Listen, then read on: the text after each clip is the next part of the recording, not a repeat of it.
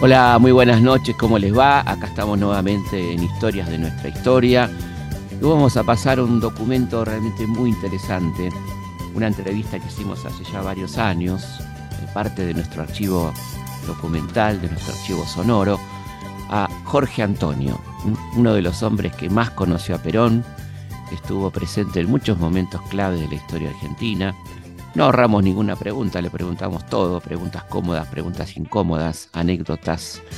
El hombre que estuvo con Perón en el exilio, que recibió confesiones de Perón muy importantes allá en Puerta de Hierro, que se peleó con López Rega y con Isabel, un hombre que le dieron horas para venir a la Argentina a despedir a su amigo porque su vida no estaba garantizada, amenazado de muerte por la AAA. Bueno, tantas cosas sobre este personaje clave de la historia argentina que fue Jorge Antonio. Vamos entonces a conocer esta historia. Historias de nuestra historia con Felipe Piña. La historia no siempre está en los libros, en los documentos, en las memorias. A veces se presenta en persona. Jorge Antonio es historia viva, Perón, el peronismo, los peronistas de la primera hora. La ideología del peronismo aún hoy divide aguas. Aún hoy, entre los que vivieron el primero y segundo gobierno de Perón, existe un abismo. El hombre que voy a entrevistar fue testigo de toda esa historia. Testigo también del regreso del líder ya anciano a la presidencia de la Argentina. Jorge Antonio fue algo más que un mero testigo. Vivió al lado del general, convivió con Perón y guardó silencio acerca de la vida cotidiana del general. Fue además el epítome de lo que se conocía por aquellos años como empresario peronista, el confidente del líder. Sobre Jorge Antonio se tejieron sospechas e intrigas. Fue víctima de golpes palaciegos y logró sortear incluso el encono del terrible brujo José López Rega. Hablar con él es conocer al último testimonio viviente de una forma de vida, una forma de vida nacional, popular y peronista. ¿Cómo lo conocí a Perón? Lo conocí en 1943, pero lo empecé a tratar eh, a partir de 1949, 48, eh, cuando empezamos nosotros con, Mercedes-Benz eh, y el desarrollo de la industria automotriz en Argentina. ¿Cómo era ser un empresario peronista? Mire, había muchos empresarios peronistas, había muchos. Y algunos de los que se declararon después en contra del régimen de Perón fueron más peronistas que yo. Eh, eh, yo creía en la revolución de Perón, creí siempre. No, papá. ¿Cómo puede ser que no entienda? Lo que yo entiendo es que todo esto lo hice con mi trabajo y nunca necesité el consejo de mis obreros. No lo discuto, papá. Pero cuando hace ocho años te fuiste a Europa y me dejaste al frente de la fábrica, las cosas eran diferentes. Sí, no tenías estas ideas. Son ideales, papá. Ideales, Pamplina. Los obreros son obreros. No se puede hacer lirismo entre gente desigual. Todos somos iguales y todos tenemos el mismo derecho. Mis obreros nunca tuvieron ningún derecho. Ya lo sé, pero eran otros tiempos. Eso es lo que quiero hacerte ver. Pero es que te olvidas que tanto tú como yo somos capitalistas. Estás hablando como un comunista. No, papá. Ni capitalista ni comunista. Hay una tercera posición que se llama justicialismo. Déjame que te explique y te convencerá. Y con respecto a los trabajadores, ¿cuál era el concepto de un patrón peronista? ¿Cómo, cómo era el trato? Buscar la unidad de, de, criterio y un, eh, exigir un respeto mutuo. Creo que lo comprendo, hijo. Y todo lo que me has dicho me hace sentir orgulloso de encontrarme de vuelta en mi país. Una nación justa, libre y soberana. Y te pido sinceramente que olvides lo que te dije hace un rato. Sí, juntos hablaremos con los obreros. Dile a los delegados que pasen. Yo sabía, papá. Nosotros avanzamos y avanzamos mucho. En Mercedes-Benz eh, construimos 300 casas para, para obreros de la fábrica y le dábamos eh, beneficios que todavía no se, recién el, peronismo las iba eh, imponiendo con, con, con cuentagota, cuando nosotros ya nos habíamos adelantado y habíamos producido hechos concretos, como cosas sociales en todos los sentidos. ¿Cómo fue su relación con Mercedes-Benz? ¿Cómo empezó a trabajar con Mercedes-Benz? Nosotros tenemos la representación de General Motors en Aguirre Mastro y compañía. Y antes de la guerra había sido representante de Mercedes-Benz. Entonces nos escriben una carta diciéndonos que nos iba a visitar el representante de ellos que estaba en Brasil, si nos interesaba seguir con ellos. Eh, por supuesto, le contestamos que sí. Eh, yo viajé a Brasil, me encontré con el barón von Korf, que era el representante, y ahí se inició las tratativas. Yo dije, yo me comprometo a, conseguir eh, las divisas necesarias para las importaciones que necesitamos en el país, pero necesitamos una fábrica de camiones en la Argentina. Entonces el presidente, que se llamaba Jasper, me prometió, me dice, si usted nos hace una importación que pase los dos millones de dólares que necesitamos desesperadamente, nosotros le hacemos una fábrica de camiones en la Argentina. Y así fue el comienzo. Y así se hizo. Yo no conseguí dos millones de dólares, conseguí de entrada cinco millones de dólares. Y cuando se hizo la primera importación, que fue pequeña, entonces nos llamaron, nos llamó Eva para decirnos que necesitaban automóviles para taxistas y para los funcionarios públicos. Y nos daban una cuota, el 50% libre para nosotros y el 50% al costo para el Estado o para los, las instituciones que ellos designaran. Así se hizo hicieron una, licitación y se presentaron eh, varios distribuidores de automóviles pidiendo 100, 150, 80, 30. Nosotros pedimos 5.000. De esos 5.000 trajimos eh, Chevrolet de Estados Unidos, y, 3.000 Mercedes-Benz, que fueron los primeros Mercedes que vinieron al país después de la guerra, que eran los diésel. ¿Cómo era Eva Perón? Era una mujer extraordinaria, fuera de serie, ¿me entiendes? Era un, caso espectacularmente distinto a, la generalidad. Vivía apasionada con, con solucionar problemas y con arreglar cosas y trabajaba como una eh, descomunada, ¿me entiende? Permanentemente trabajando. Empezaba al mediodía, pero terminaba a las 6 de la mañana o 7 de la mañana de trabajar. ¿Y cómo era la relación entre ella y Perón? Muy buena, muy buena, extraordinariamente buena. ¿Pero se puede decir que era amorosa o que era más bien fría? ¿Cómo era? No, era amorosa, era amorosa. Sobre todo de parte de ella era muy amorosa. ¿Por qué hace la diferencia? ¿De parte de él cómo era? Él era más frío. Él era más frío, era más, más calculador. ¿Y usted por qué cree que no la dejan ser vicepresidenta? Por los militares. Los militares le imponen a Perón que no sea Eva. ¿Te le consta esto? Sí, me consta. ¿Cómo? ¿Te habló con Lucero? Me, consta, me consta porque me lo contó con detalles.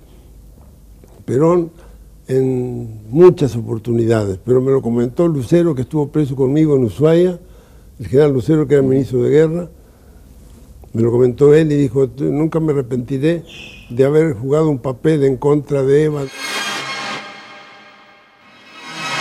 ¿Cómo vivió él el proceso de enfermedad de Eva? ¿Cómo, cómo lo vio usted? ¿Él? Sí. Mal, muy mal. Él eh, eh, sufrió por la enfermedad de Eva sufrió mucho. No lo concibió al principio y cuando se dio cuenta de, que, de lo que era, eh, se amargó terriblemente y lo vivió, lo, sufrió intensamente. ¿Cómo afectó la muerte de Evita al peronismo? Fue un golpe, fue un golpe, fue el principio del fin. y para Perón fue un golpe terrible. ¿Para el movimiento? Para el movimiento fue la catástrofe. Hay una cosa que es eh, eh, graciosa, si se quiere. Un día me dice Perón, dice, ¿sabe, usted sueña, Jorge Antonio? Le digo, sueño, a veces sueño. Y se acuerda de los sueños, le digo, a veces sí, a veces no. Dice, yo sueño permanentemente, dice, con una mujer, con Eva, pero no sueño con, ni con esta ni con la anterior. Sueño con Eva. Mercedes-Benz le impuso a usted tomar algunos de los funcionarios eh, nazis, como Eichmann, por ejemplo? No, ellos nos impusieron, eh, no nos impusieron tomar a nadie en particular, nos impusieron traer todos los técnicos para la fábrica que fueran alemanes, los principales. Eran 36. Eh, entre los cuales estaba Eichmann. ¿Con nombre falso o con el nombre de No, no, estaba con el nombre de él. Estaba con el nombre Adolf Eichmann. Sí, sí, sí, sí. Y así fue, así vino, así, así trabajó y así estuvo en la Mercedes todo el tiempo hasta que lo detuvieron. ¿Y usted qué sentía de tenerlo a Eichmann de, de empleado? No tenía idea, no sabía, no tenía, para esa época no tenía conocimiento de las monstruosidades del nazismo, ni, ni tenía idea de lo que había hecho Eichmann. ¿Y cómo se produce el conflicto con la iglesia? ¿Cuáles son las causas? No existió tal conflicto. Existió un conflicto absurdo de dos obispos, eh, Tato y Novoa, de Santiago del Estero. Fueron los dos que armaron tal, todo el escándalo. y, Tato, después, con el tiempo, eh, ellos fueron expulsados, fueron expulsados del país, los mandó Perón, los mandó a Roma fueron los que más escándalo hicieron del programa de la iglesia, a la cual, a, cual, a, la cual lucha se unieron todos los opositores a Perón. Ahí estaban los comunistas, los ultra religiosos, todos se unieron para eh, hacer lo posible de voltear a Perón. Esa era la realidad. Eh, Tato va a Madrid en el año 1962 y me va a visitar a mí para pedirme una entrevista con Perón. Le dije yo a Perón, y Perón me dice, sí, lo recibo en su casa, en su oficina, Jorge, cítelo mañana, dice. A ver qué dice el cura este. Y entonces él le dijo, señor, yo vengo a pedirle perdón por lo que yo he hecho contra usted. Y Perón dijo, eso yo ya lo sé, pero no es a mí lo que me lo tiene que decir. Pida perdón al pueblo argentino, vaya a la Argentina y diga que fue usted un equivocado y que eh, se metió en cosas que no debía. Bueno, a, Tato se le llenaron los ojos de lágrimas, se puso a llorar, le, insistió en pedirle perdón, pero le dijo, sí, hombre, olvídese, ya pasó. Pero no vino acá y no lo hizo. No, no lo hizo. ¿Cuál era el origen de la enemistad entre Franco y Perón? Es una historia especial. La puedes saber. Franco le manda una carta a Perón en 1955, al principio de 1955, con el embajador don Manuel Aznar, que era el embajador de España en la Argentina. Entonces me viene un día y me dice, mira Jorge, he recibido esta carta de Franco para Perón. Viene abierta, léela y dame tu opinión. La carta decía lo siguiente. Eh, estimado y querido amigo, presidente Juan Domingo Perón, Estoy enterado de los problemas que tiene usted con la iglesia en la Argentina. Conozco el problema y estoy especialmente indicado para solucionárselo y ayudarlo en ello. Autoríceme a, intervenir. Perón se agarró una bronca de la Gran Siete. Yo le dije al embajador, le digo, no se la presentes. Dice, tengo que presentársela. Digo, Perón va a reaccionar mal. Lo siento, perderé la embajada. Dice, pero tengo que presentarse. Al otro día se la llevó. Perón me cita. Entonces Perón me dice, esta es la contestación que le mando hoy, que la lleva su amigo René al embajador. La carta decía lo siguiente, Francisco Franco, España, ni excelentísimo ni nada. Recibí su carta de fecha tal, eh, con motivo, eh, el motivo de la misma me doy por enterado, pero los problemas nuestros los arreglamos nosotros y la intervención ajena es totalmente eh, innecesaria. No tenemos problema ni los queremos. Firmado Juan Perón, ni los saludo ni nada. Y yo había hecho lo posible ante Perón, le había dicho, no la mande, presidente, no conteste esto.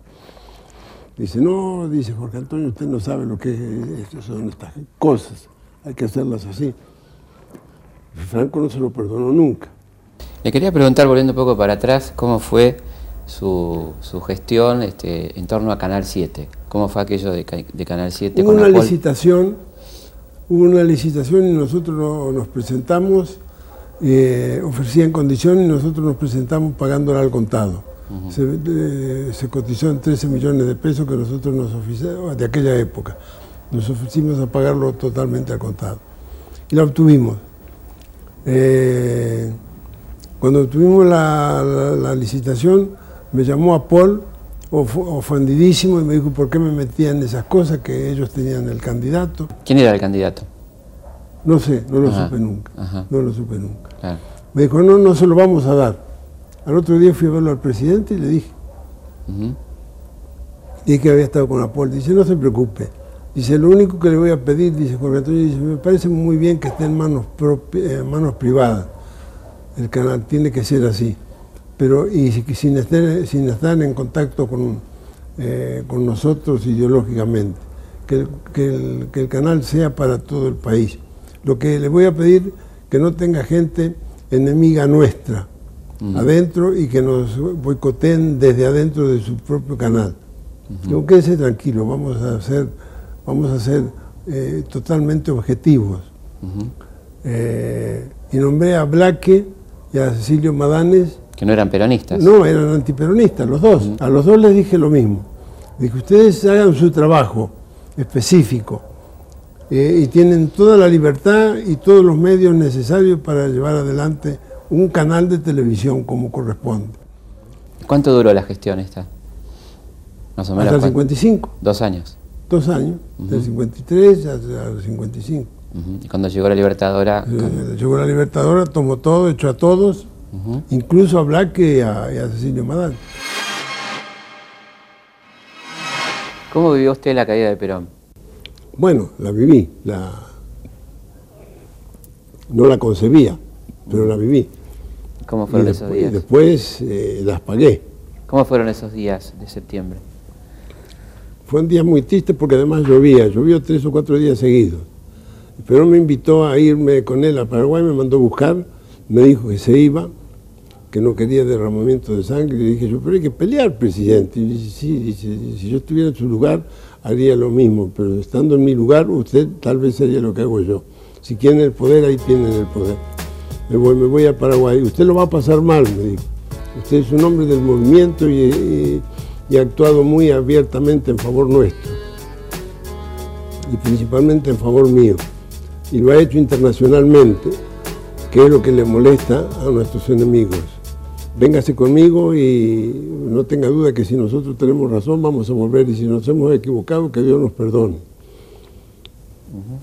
Le dije, no señor, muchísimas gracias, pero yo me quedo acá. Me dijo, lo va a pasar mal. ¿Qué le vamos a hacer? Digo, pues yo estoy en el país y quiero quedarme en el país. Le quería preguntar por una persona que usted conoció personalmente, que fue el almirante Rojas, ¿no? ¿Qué opina de Rojas? ¿Cuál es la visión que tiene usted de Rojas? Yo creo que era un malvado, un malvado congénito, mala persona. Mala persona, ¿me entiende? Eh, odiaba a todo lo que no fuera eh, su sector, que su sector era bastante chico, pero tenía un poder espectacular, sin lugar a duda él. eh, si no hubiera sido por él, no hubieran pasado las cosas aberra- aberrantes que pasaron en, el- en los primeros meses de la Revolución Libertadora. ¿Cómo fue la reacción de Perón con respecto a la- su elevación de Valle? no le gustó, porque lo consultaron a través de Tanco, él dijo que no, que no hicieran absolutamente nada, que los militares estaban informados de que iba a haber un, un conato de golpe y que los iban a sacrificar a todos. Y se lo advirtió a Tanco. Por eso después en Caracas, cuando él estaba en Caracas, y Tanco fue a Caracas, pero no lo recibió a Tanco. Y cuando se enteró de los fusilamientos, que Horroroso. Estos son capaces de cualquier cosa. Pero le dolió.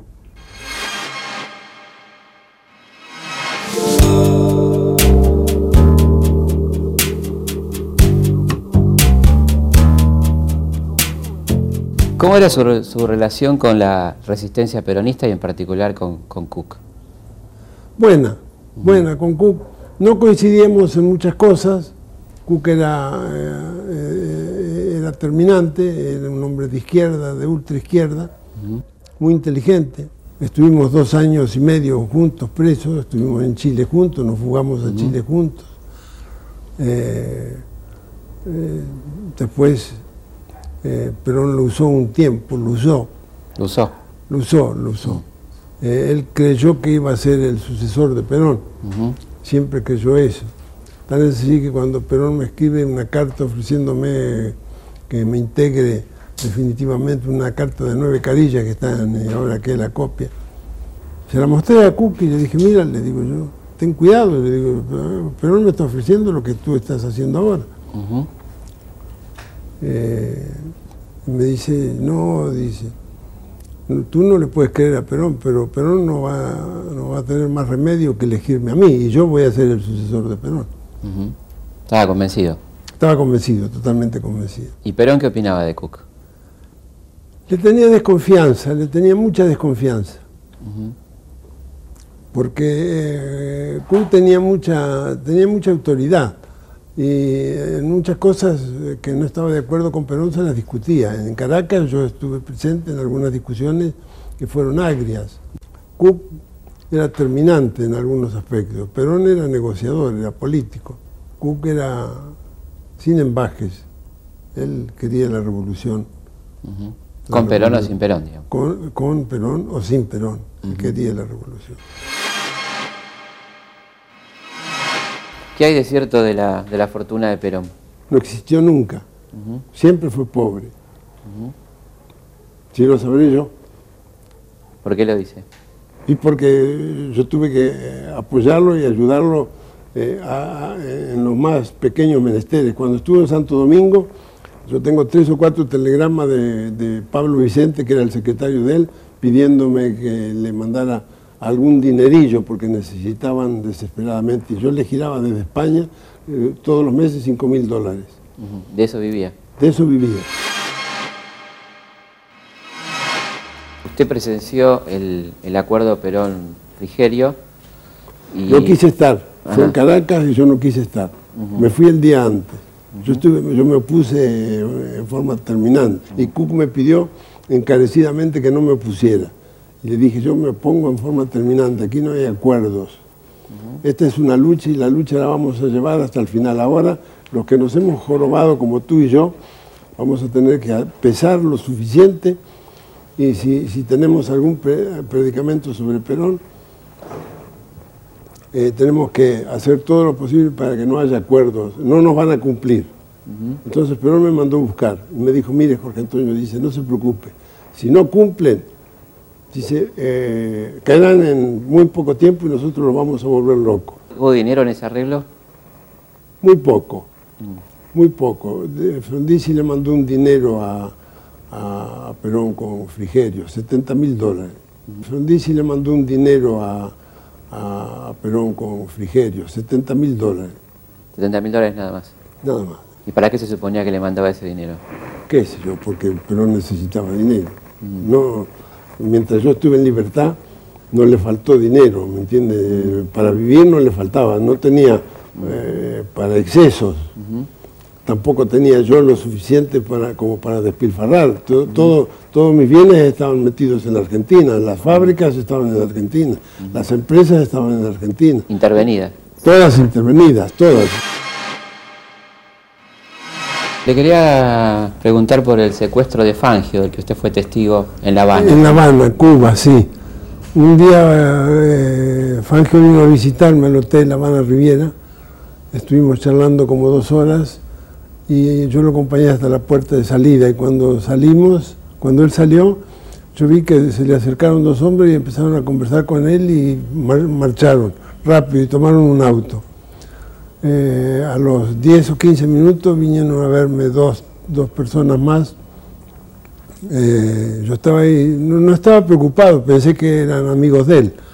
Entonces pidieron por mí y me dijeron, mire, no haga ninguna gestión eh, Fangio está bien y nosotros lo vamos a cuidar mucho. Eh, es para demostrar la inseguridad que hay en este país. Es una cosa contra el gobierno, pero en tres o cuatro días, que cuando pase el problema de las carreras, porque había, una, había un, gran premio. Un, gran premio en La Habana. Dice, cuando pase la, la carrera esta, eh, que nosotros lo vamos a boicotear por todos los medios. Aceitaron las calles, todavía. Además hubo un accidente gravísimo hubo como 13 o 14 muertos.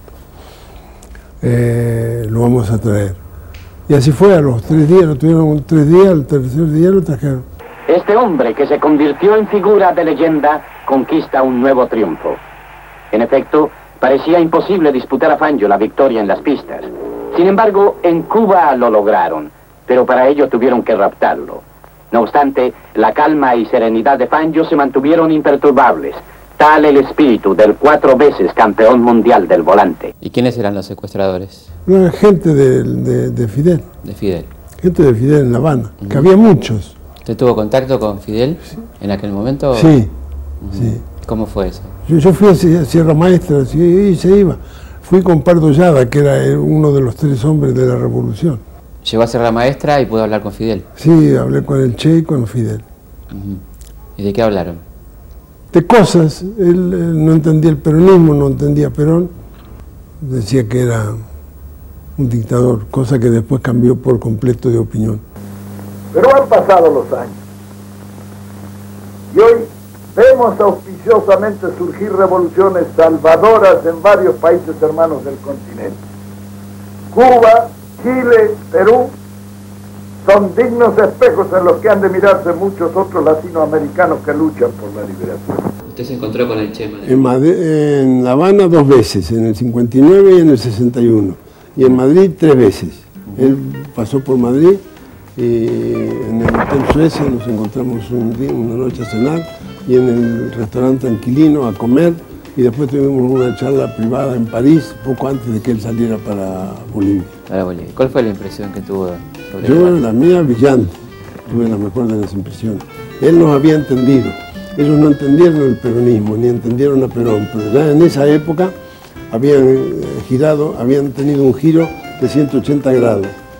Eh, No solo entendían a Perón, sino entendían la lucha de Perón y del peronismo. ¿El Che le contó de los planes sobre Bolivia? Lo No, pero sí me contó de los planes sobre Sudamérica. Me contó que él, él iba a estar en la lucha de- por la liberación de Sudamérica y que eh, la iba a empezar en cualquier momento. No me habló en concreto de Bolivia ni de Perú. ¿Qué más le contó Guevara en esa charla? Uh, me contó muchas cosas, me contó un poco su dolor de algunas no coincidencias con Castro y por eso él eh, eh, quería seguir la lucha, no estar en la comodidad de un ministerio ni estar en la, en la discusión permanente con la dirigencia castrista. ¿Que ustedes le contaron del plan de volver a, a la Argentina? ¿Al Che? Sí que le conté. ¿Y qué dijo? Tendremos amigos. Textuales palabras. "Tene- Tendremos amigos, me dijo. Le quería preguntar por el operativo Retorno del 64, cómo se gestó y cómo fue. Pero un día me llama y me dice, tenemos que volver a la Argentina de cualquier manera. Me parece muy bien, vamos a pedir, alquilamos un, un charter o sacamos pasajes en, compañías. No pudimos sacar en ninguna compañía aérea, alquilamos un charter a, a y 48 horas antes de, que, de la partida, un poco más, una semana antes de la partida, eh, viene el gerente de Suizer en España a verme y me dice, Jorge Antonio, el, el charter que ustedes han alquilado es para ir a la Argentina, ¿ustedes? Y le digo, sí. Dice, entonces acá tiene el cheque, lo siento mucho, pero no, no puede ser. Terminantemente no puede ser. Entonces yo lo fui a ver a Franco.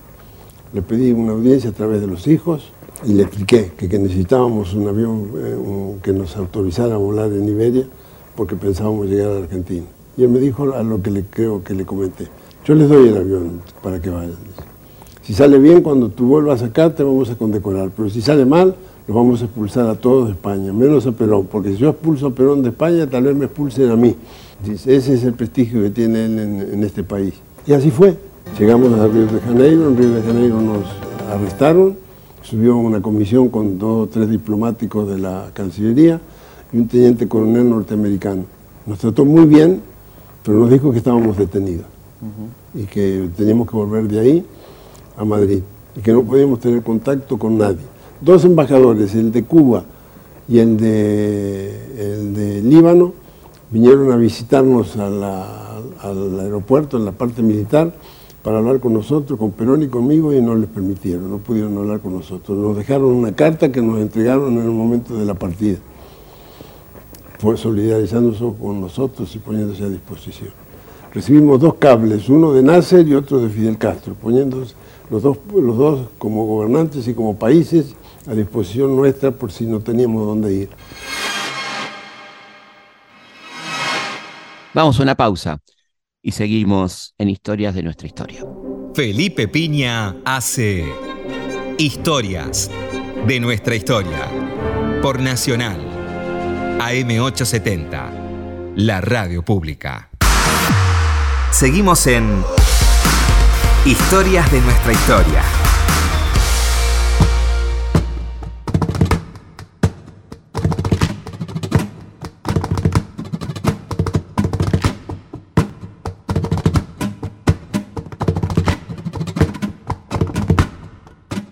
Bueno, acá estamos nuevamente en Historia de nuestra historia, en esta entrevista histórica que hicimos hace muchos años ya y que tenemos, guardamos, atesoramos en nuestro archivo sonoro a Jorge Antonio. Un documento realmente muy importante para la historia argentina, para la historia del peronismo. Bueno, y nos pueden escribir, como ustedes saben, a nuestro mail que es consultaspigna.gmail.com. también se pueden comunicar a través de la página de Instagram, que es arroba felipe.pigna y por supuesto nuestro Facebook Felipe Pigna, página oficial. Historias de nuestra historia, con Felipe Piña, por Nacional, la radio pública. ¿Y cuál es el motivo de su visita, aparte del regalo del libro? Es para decirle que no hay ninguna persona más influyente ante Perón que usted. Eso dice exterminante. Pero de ahora en adelante eso se va a cambiar. Vamos a ser los tres, Isabel, yo y usted.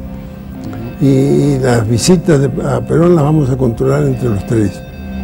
Vamos a hacer una terna en la cual dirijamos todos los pasos que haga Perón y, así lo vamos a cuidar y lo vamos a ayudar.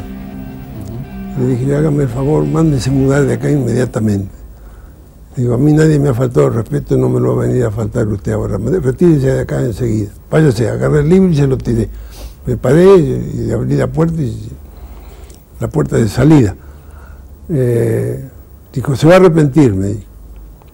¿Y qué pasó con la influencia de él en Puerta de Hierro? Fue, fue era eh, una gran influencia sobre ella, la manejaba ella, la dominaba totalmente Isabel quería que viniera a Puerta Hierro, inclusive un día que Isabel se fue de, de, Puerta Hierro, porque Perón no quería que viniera uh López Rega ahí. Y Perón vino a hablarme y me explicó lo que pasaba. Y le dije, déjelo, le digo, usted tiene una habitación ahí que la tiene de, bodega y no la usa. Haga, le pone una cama ahí que se quede ahí. Dice, no, Isabel quiere ponerlo arriba, porque ellos tenían tres habitaciones arriba. Uno lo usaba Perón, otro lo usaba Isabel y la otra lo usaba Delia Parodi cuando venía a Madrid. Eh, y bueno, al final se impuso Isabel, dice, le encontró la solución. Isabel le, impuso a Perón de traerlo y Perón al final se lo aceptó y vino a vivir ahí y empezó a mandonearla y a, mandonear las, visitas y qué sé yo. Y también a mandonearla a Perón un poco, ¿no? Él no lo mandoneaba a Perón, pero la, la mandoneaba a ella la mandoneaba a ella y ella lo mandoneaba a Perón. ¿Cuáles eran sus principales diferencias con López Rega? Todas, todas, no había nada en común. Nada en común. ¿Cómo lo definiría usted a López Rega? Como un degenerado. Mm, ¿Por qué usa esa palabra degenerado? Porque era un degenerado, una mala persona, un tipo que inventó un, líquido en Brasil, lo patentó eh, en Brasil y lo vendía en Brasil como tónico para rejuvenecer, con la foto de Perón en, la botella. ¿Cómo es eso? Sí, así. Inventó un, tónico para rejuvenecer a las personas mayores y puso una foto de Perón en el frasco, decía, lo usó él. Como modelo, digamos. Como modelo, así es. Además no tenía escrúpulos, no tenía escrúpulos de ninguna naturaleza. Él le cobraba los, eh, abiertamente a los sindicalistas que iban, les cobraba, para verlo a Perón les cobraba dinero para verlo. ¿Cómo era la relación entre Isabel y Perón? Era, existía, existía, ¿entiendes? Ella eh, aflojaba a veces, cuando Perón se enojaba, se ponía serio, pero al final se imponía a ella. Y, López Rega llegó a tener una presión de tal magnitud sobre ella que se hizo extensiva a Perón por ejemplo, las visitas que llegaban ahí, si López Rega no quería, no entraban.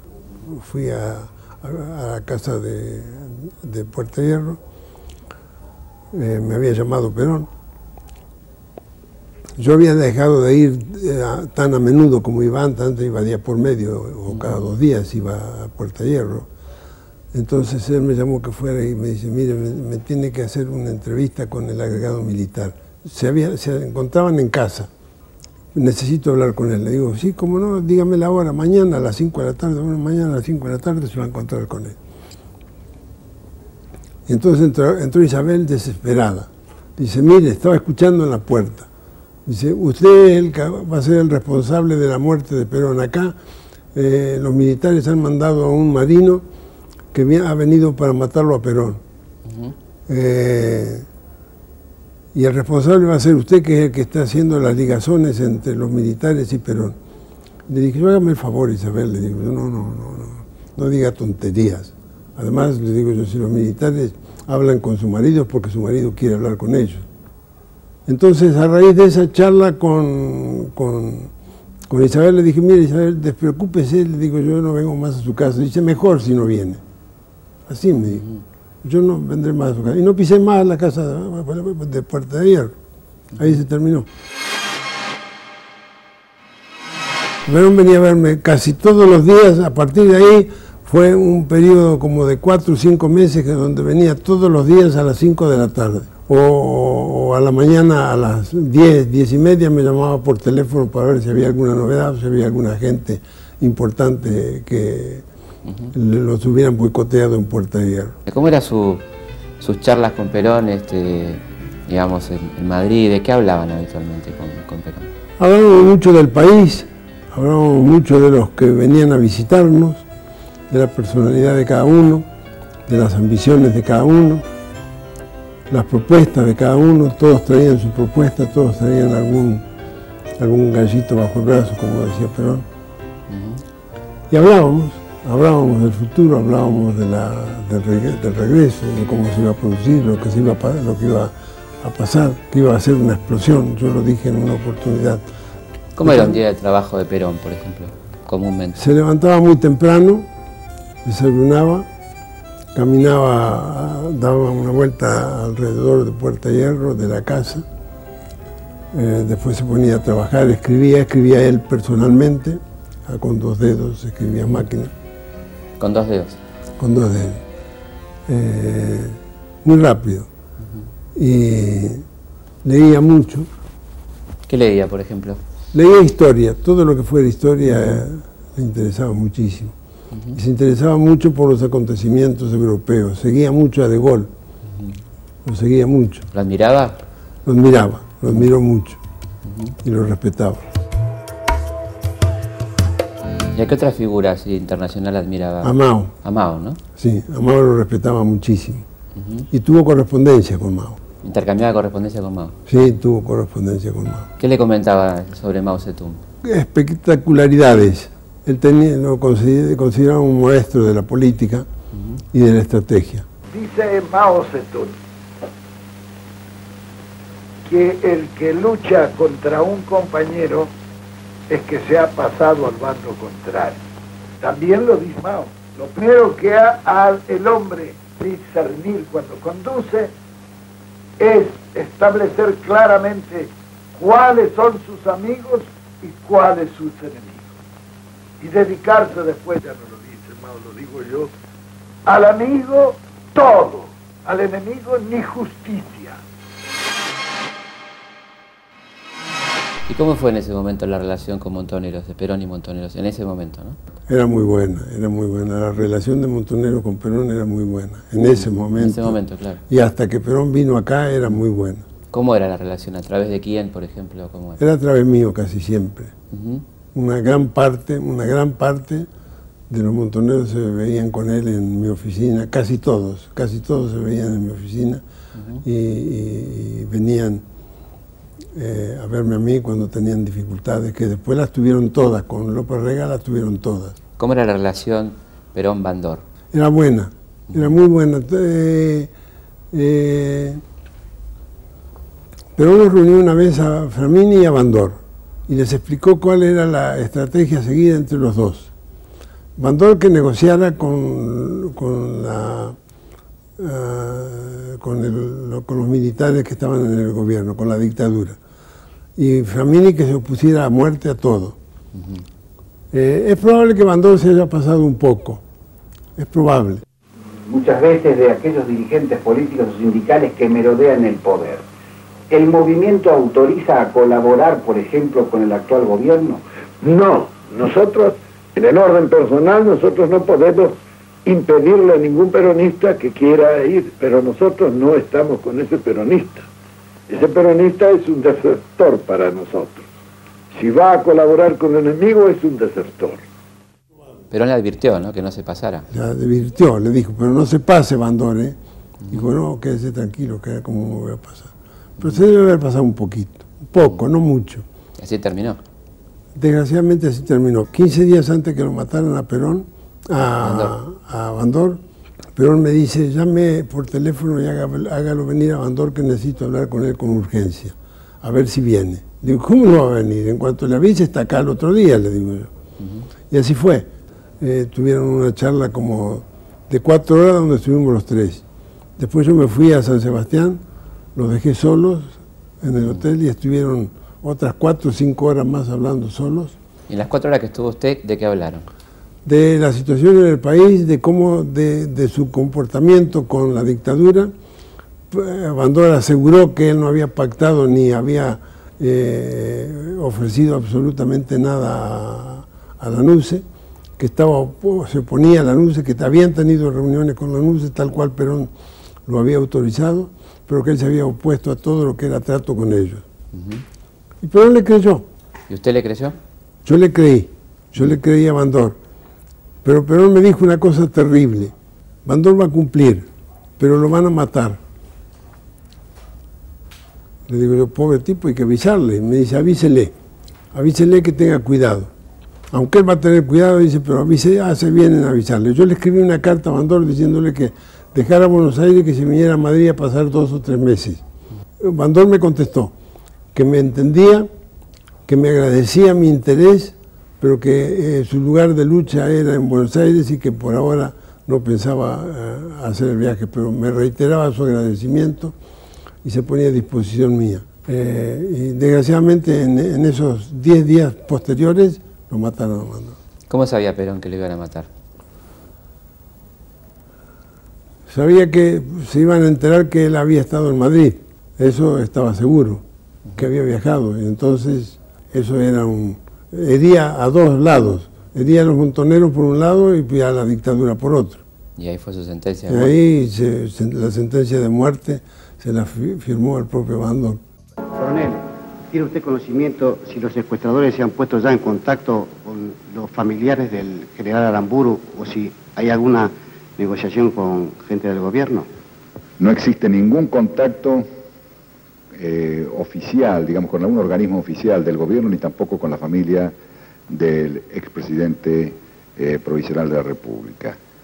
Eh, en ese sentido, solamente hay versiones de distintos tipos que, por supuesto, la seriedad y la objetividad de la prensa no ha recogido, por cuanto son llamados anónimos, que sin duda alguna no tienen ninguna prevalencia en esta situación. Cuando se produce el secuestro de Aramburu, el asesinato de Aramburu, ¿cuál fue la, reacción de Perón? ¿Qué le dijo a usted? es triste, pero de alegría. Dice, se, lo merecía. Eso le dijo Perón. Así me dijo. Él fue el que me dio la noticia, él, a él le avisaron por teléfono y vino a verme y me dice, mataron a Aramburu, porque Antonio ese se lo merecía. Pagó parte de lo que, del mal que hizo.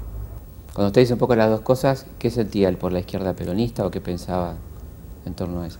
La necesitaba, pero que estaba seguro que la controlaba. Yo no estaba tan seguro que la controlaba porque yo hablaba todos los días con ellos y sabía lo que pensaba. Eh, le dije, general, usted les ofrece muchas cosas y después va a ser difícil frenarlos. Eh, pare un poco la mano en eso. Me dice, no, Jorge, quédese tranquilo. Eh, cuando lleguemos al, país y lleguemos al poder, que vamos a llegar al país y vamos a llegar al poder, eh, si los muchachos se ponen a discos, fue textuales palabras, a discos.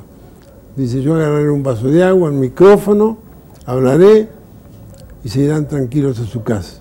Dije, no va a ser así y le van a dar un dolor de cabeza y usted eh, lo comprometo a que me lo recuerde. Cuando se produjo lo de Plaza de Mayo, eran las 3 de la mañana de Madrid, suena el teléfono en mi habitación, él tenía mi teléfono directo, suena el teléfono y me dice, le habla Perón Jorge Antonio. Dice, los muchachos, dice, se han portado mal, usted tenía razón. Y, yo lo llamo para felicitarlo, usted la había olfateado más que yo. Me quería preguntar, ¿usted participó en, la conformación, de la idea de conformación de la fórmula Cámpora Solano Lima, de alguna manera? Sí. ¿Cómo fue eso? Eh, Perón viene un día a mi oficina y me dice, mire Jorge, dice, tenemos que elegir el candidato a presidente en, la Argentina. Tenemos tres candidatos. Uno es Benítez, dice, es, es ladino. El otro es Tayana, es el mejor pero tiene un consuegro que es militar, que es Alzogaray. Y el otro es Cámpora. Cámpora va a hacer lo que yo le diga y se va a comportar con nosotros como corresponde. Digo, general, ¿para qué me consulta? Dice, había tres vasos, eh, tres ceniceros sobre la mesa. Eh, y él juntó los tres ceniceros. Dice, no, lo consulto para que me dé una idea usted al respecto, si usted está de acuerdo conmigo o no. Le digo, estoy de acuerdo con usted en forma total, pero por supuesto que el mejor es Tayana. Dice, sí, pero la dificultad es el consuegro, y el consuegro va a pesar más que la voluntad de Tayana. Eh, así que lo vamos a elegir a Cámpora. Ahora elija al vicepresidente, me dice. Elija usted el vicepresidente. Le digo, ya piénselo y me lo dice. Le digo, no, se lo digo ya. Solano Lima es el candidato. Solano, Lima estaba en Madrid en ese momento. Y lo había visitado varias veces a Perón. Digo, es un hombre leal, honesto y le va a ser leal a usted. Estaba cerca de nosotros.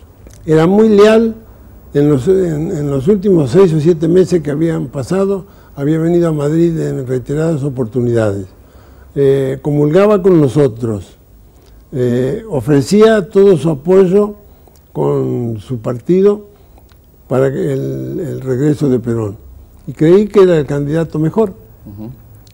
Uno este partidario era mejor, los dos partidarios no, nos convenía. ¿Usted qué opinión tiene de Cámpora?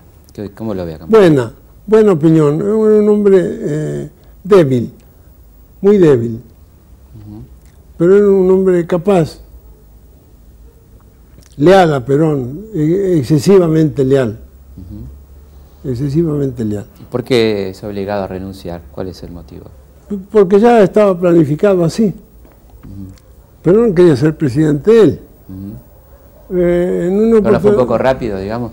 No, no, al contrario. A Perón en los tiempos lo, lo acuciaban. ¿Y usted por qué no vino con Perón a la Argentina cuando Perón vuelve? Él viene a verme antes de venirse para acá y me dice, mire Jorge Antonio, nosotros nos vamos y a usted no le conviene ir en este momento. Usted tiene un enemigo poderoso que es López Rega. Cuando le digo López Rega, es López Rega e Isabel. Yo no lo voy a poder cuidar y yo quisiera cuidarlo. Espere un poco. Digo, yo no tengo prisa ni tengo apuro en ir y no quiero saber nada con López Rega. Dice, ya lo sé que usted no quiere saber nada con López Rega, ni quiero que lo sepa, ni quiero que lo haga. Usted no tiene que tener trato con él. Pero espérese un poco y yo lo voy a llamar para que venga. Eh, usted tiene que tener un papel importante en el país. Dije, no se preocupe, general, yo estoy amortizado. Además, le he servido al movimiento y le he servido a usted en lo que he podido, he hecho lo posible. Dice, le debemos todo, Jorge Antonio, así que, ¿cómo me está diciendo eso? Pero yo quería darle la explicación. Dice, estos son capaces de cualquier cosa, y son capaces de matarlo. Soy claro, y le digo yo, es clarísimo. Además yo no, quiero ni correr riesgos, ni me interesa, le digo yo, estar en un sector donde van a estar esta gente mandando, porque van a estar mandando. Ya López Rega tenía su equipo y no me interesaba, no me interesaba. Yo iba a chocar con ellos y seguramente ellos iban a querer liquidarme. ¿Él sabía que cuando estaba volviendo que se iba pronto? Sí, sabía, sabía porque Puiver se lo dijo eh, un día delante mío. Florestacón, también se lo había asegurado. Pero Puber fue terminante. Le dije, mire, se lo digo delante de su amigo. Si usted hace una vida sana, normal y con tranquilidad, puede vivir 10 años. Pero si usted sigue el trajín de la política y este, se mete cada vez más como se está metiendo ahora, yo le doy dos años de vida. Y eso es mucho, le digo. Y así fue. así fue, así fue. El diagnóstico se cumplió.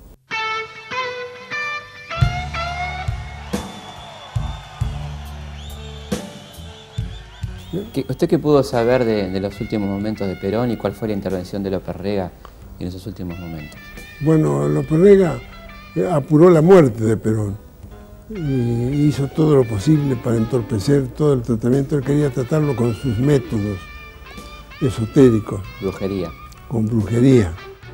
Y los médicos se oponían, Cosio y Tayana se oponían terminantemente y estaban, no tenían un equipo en la casa de Perón, que era lo elemental, que tuvieran un equipo de urgencia para cualquier cosa. O sea que él quería que Perón se muriera lo más rápido. Sí, sí, sí, sí, él quería que Perón se muriera. Para quedarse él con Para quedarse él con el poder. Y se iba a ser Isabel automáticamente la presidenta y él era el que manejaba todo. Y así se dio, para desgracia del país y para desgracia del peronismo. ¿Por qué cree usted que deja a Isabel como vicepresidenta o nos deja semejante herencia Perón? Por falta de voluntad. ¿Qué quiere decir? Tal vez por venganza. No le dejaron que fuera Eva vicepresidenta, entonces dijo, ahí tienen esto. Mucha diferencia. Joder, si hay diferencia. ¿Cómo fue su, presencia en el país este, después de la muerte de Perón, cuando usted viene en un viaje relámpago para ver a su amigo, ¿no? despedir a su amigo? Me habla la hija del, del general Franco, para decirme que el padre me invitaba a venir a la Argentina porque mandaba una misión oficial para las exequias de Perón. Le agradecí y le dije que aceptaba y vine. Llegué, llegué al aeropuerto, me estaba esperando el general de Aratea, que había sido agregado militar en Madrid, eh, me acompañó hasta el Congreso, fui directamente al Congreso a donde estaban velando al, general Perón. Estuve ahí unos 20 minutos, salí a la salida, el jefe de policía me habla y me dice que, eh, mire, señor Jorge Antonio, dice, ¿usted se va a quedar en el país? Le dije, ¿por qué? me dice, porque por una cosa muy sencilla, dice, yo no le puedo dar seguridades. Usted tiene enemigos poderosos. Eh, para que tome todas las precauciones necesarias. Le dijo, no, quédese tranquilo, le dije yo. He venido nada más que a, saludar a, mi amigo que se acaba de morir. Eh, no me voy a quedar en el país.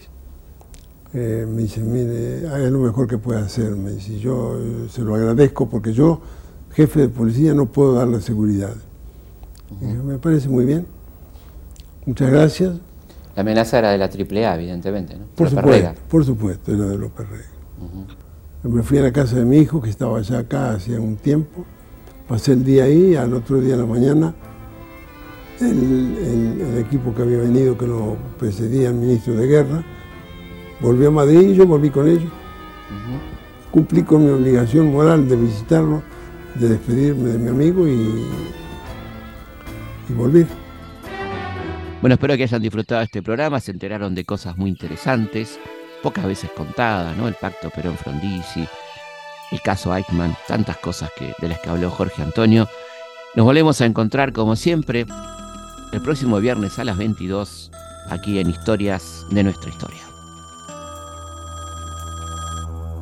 Historias de nuestra historia.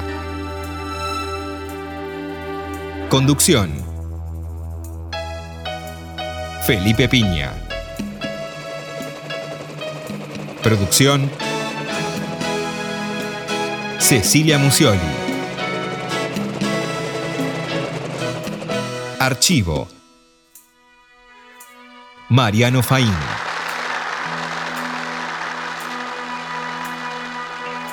Edición Martín Mesuti.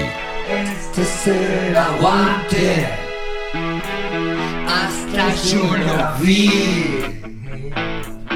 Este es el aguante decímelo a mí. Este es el aguante.